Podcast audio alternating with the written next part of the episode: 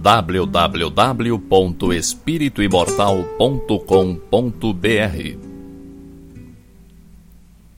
Cinco minutos de Espiritismo visando a reflexão.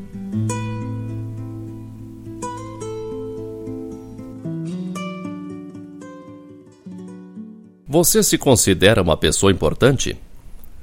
Olhando para você mesmo, você reconhece valores que as outras pessoas não notam? Há um mecanismo praticamente desconhecido no universo a que chamamos humanidade. Uma pequena parte, uma mínima fração da humanidade é a parte que lhe coube.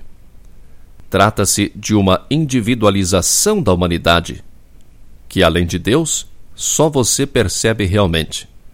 Uma parte que só você acompanha todo o tempo. Essa parte da humanidade é você. Você tomou conhecimento de si mesmo há alguns milênios. Vem aperfeiçoando essa consciência de ser uma reencarnação após outra, cada vez melhorando pouquinho. Ninguém lhe conhece a fundo, fora você mesmo. Só você conhece suas verdadeiras intenções, os seus desejos secretos, os seus reais anseios, os seus sonhos, que é claro que você tem e nunca contou a ninguém as suas velhas dores, de que você precisa se livrar com coragem. Tudo isso é só você que sabe, é só você que conhece, é só você que sente. Você é espírito imortal, único, diferente de todos. Não há no mundo ninguém igual a você. Como não gostar de você mesmo? Você sabe como você é especial. Você sabe como tenta fazer o melhor, como gostaria que reconhecessem seu valor, suas qualidades. Você, só você e os outros. Não há ninguém igual a você, mas também não há ninguém igual a nenhum dos outros. Todos são únicos em sua individualidade e todos são um só em essência, em humanidade. Você alguma vez já olhou pela janela do ônibus e viu aquele monte de rostos passando, um diferente do outro? Cada um tem sua história, talvez tão rica ou mais que a sua. Não sei se na sua cidade tem trem, mas no vagão de um trem cabe um monte de pessoas. De manhã cedo é um exercício de empatia olhar algumas daquelas centenas de pessoas e imaginar que por trás daqueles semblantes sérios ou tristes ou carrancudos ou debochados ou assustadiços, há tanta atividade mental e emocional quanto em qualquer um de nós, eu, você. Todos percebem o mundo, as pessoas, as coisas, conforme seus olhos, conforme seu ponto de vista.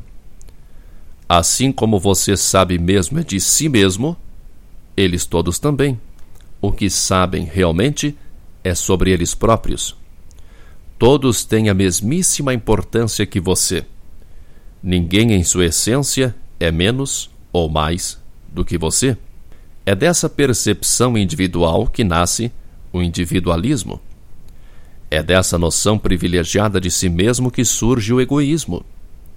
É da identificação com suas idiosincrasias, com suas características próprias, com suas benesses e mazelas, que advém o orgulho o maior dos males. O orgulho nos impede de notar o outro como uma continuação de nós mesmos, ou melhor, uma outra parte de nós mesmos, um outro eu.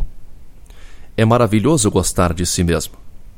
Devemos amar a nós mesmos o mais e melhor que pudermos. Jesus nos disse que devemos amar ao próximo como a nós mesmos. É evidente que devemos amar muito ao nosso próximo. E nós somos o parâmetro desse amor.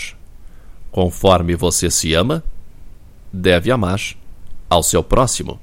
Sua reforma íntima exige isso. Porque o próximo é um outro você, uma outra versão de você. Mas somos tudo a mesma coisa, a mesmíssima massa humana. Como você respondeu à pergunta de antes? Você se acha importante? Tomara que sim. Tomara que você se considere muito, muito importante. E que perceba e aceite que os outros são tão importantes quanto você. Olhe para a primeira pessoa que aparecer na sua frente, qualquer uma. Se você estivesse sozinho numa ilha deserta, como Robinson Crusoe, você não imploraria por ter essa pessoa como companhia? Quando ocorre uma catástrofe e há desaparecidos, não ocorre uma grande e espontânea mobilização para resgatá-los, mesmo sem saber quem sejam?